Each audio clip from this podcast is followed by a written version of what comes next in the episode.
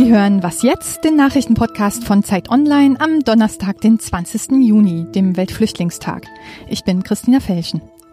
Wir schauen uns an, was aus den Flüchtlingen geworden ist, die 2015 nach Deutschland gekommen sind. Und wir fragen, ob Angela Merkel Aussichten als EU-Kommissionspräsidentin hätte. Erstmal die Nachrichten.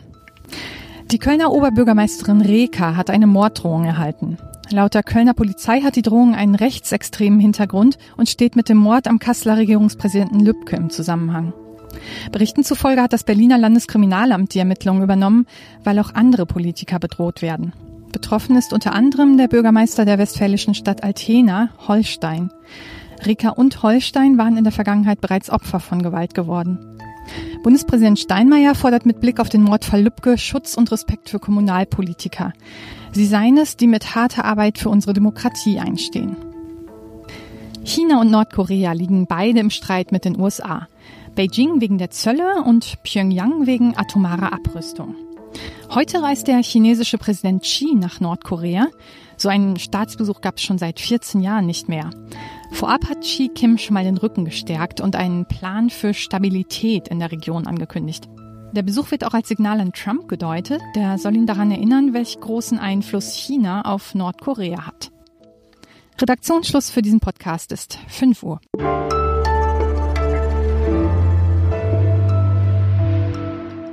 Willkommen zu diesem Podcast. Ich bin Rita Lauter.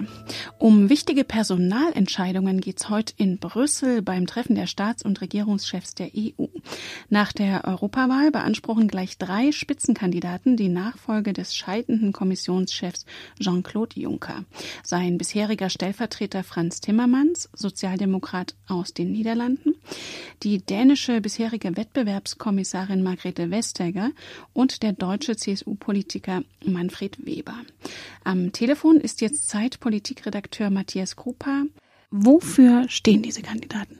Die Kandidaten stehen natürlich erstmal für die Parteifamilien, für die sie angetreten sind, Sozialdemokraten, Christdemokraten, Liberale, wobei man die Einschränkung gleich machen muss, dass die dänische Wettbewerbskommissarin Margarete Vestager, die jetzt häufig genannt wird, wenn überhaupt nur eine halbe Spitzenkandidatin war, sie hat noch nicht mal mehr fürs Europaparlament kandidiert, aber das hinten angestellt, ist sie natürlich eine erfahrene EU-Politikerin.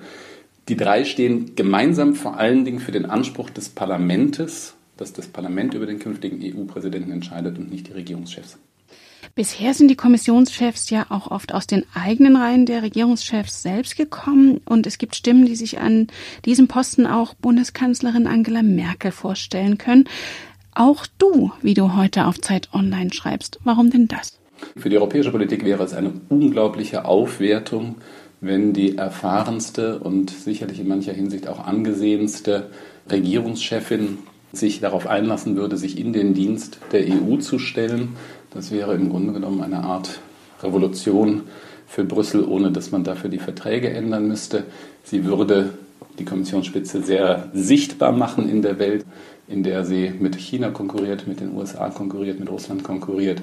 Und dafür wäre Merkel geschaffen wie keine andere. Das hat einen kleinen Haken, nämlich sie hat das bislang immer ausgeschlossen.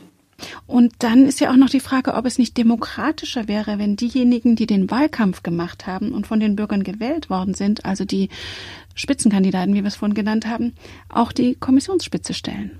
Dass es diese Spitzenkandidaten gibt, passiert zum zweiten Mal bei einer Europawahl.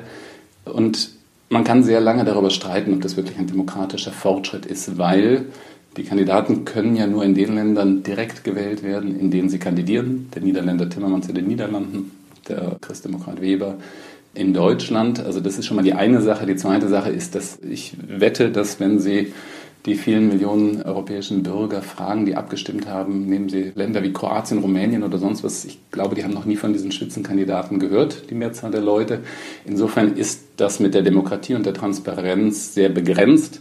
Insofern glaube ich, ist das kein optimaler Weg, um den nächsten Kommissionspräsidenten, die nächste Kommissionspräsidentin zu bestimmen. Nehmen wir mal an, dein Wunsch wird wahr und Merkel wird Kommissionschefin. Was hieße denn das für die Große Koalition hier in Berlin?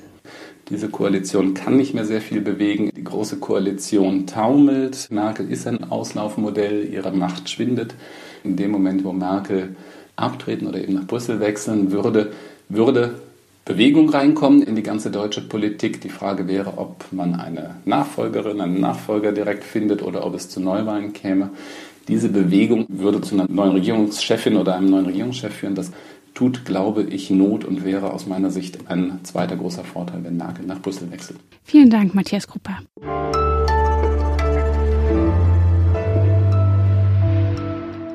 Und sonst so? Und jetzt reisen wir gedanklich weit in den Norden. Auf der norwegischen Insel Sommerøy geht die Sonne zwischen Mitte Mai und Ende Juli nie unter. Deswegen können die Einwohner an etwa 70 Tagen im Jahr auch mitten in der Nacht ihren Rasen mähen oder Fußball spielen. Also haben sich die 350 Inselbewohner gesagt, man muss gar nicht so genau wissen, wie spät es eigentlich ist. Weg mit Öffnungszeiten und Stundenplänen. In einer Petition an das norwegische Parlament fordern sie, die Insel offiziell zur ersten zeitfreien Zone der Welt zu erklären. Keine schlechte Vorstellung, zeitlos schöne Freiheit.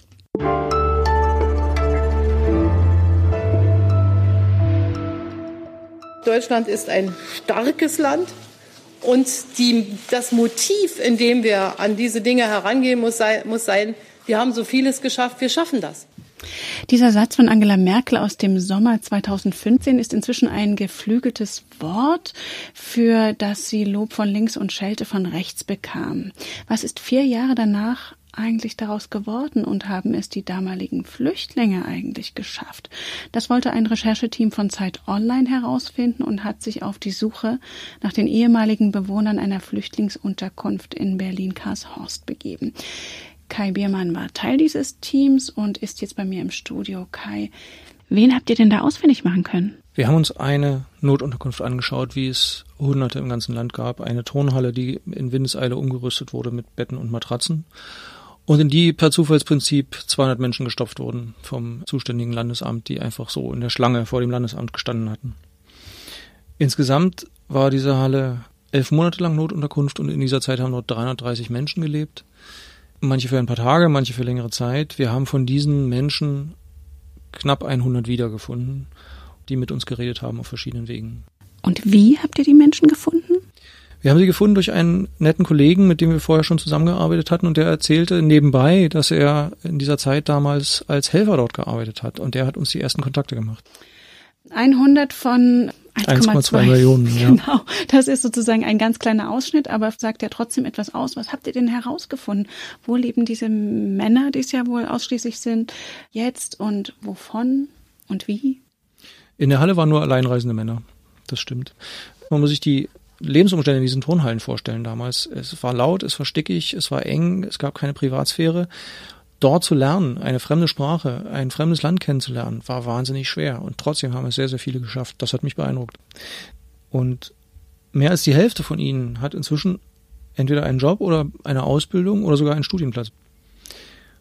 Natürlich gibt es aber auch jene, die es noch nicht geschafft haben, die noch keinen Weg in die deutsche Gesellschaft gefunden haben. Also knapp 40 Prozent von denen, die wir befragt haben, leben bis heute in einer Gemeinschaftsunterkunft und noch nicht in einer eigenen Wohnung.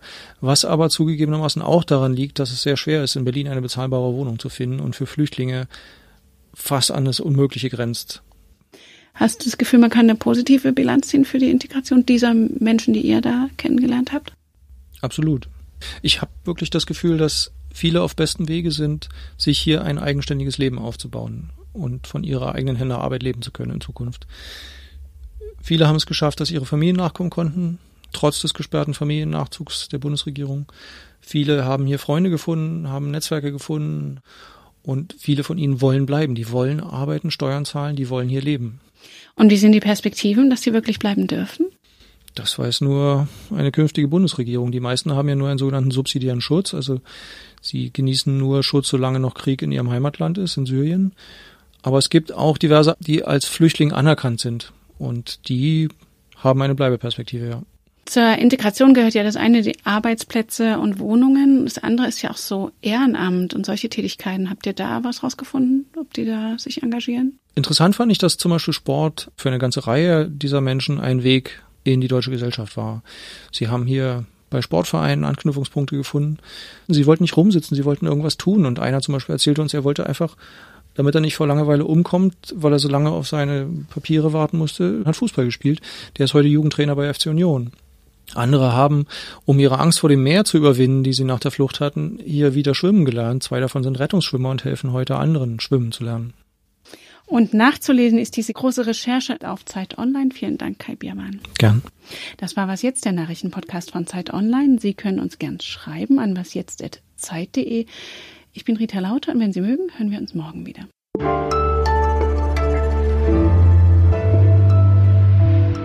Konntet ihr denn eigentlich mit allen auf Deutsch kommunizieren? Mit sehr vielen, ja. Aber natürlich haben wir auch Englisch, Arabisch, Französisch genutzt, um mit ihnen zu reden.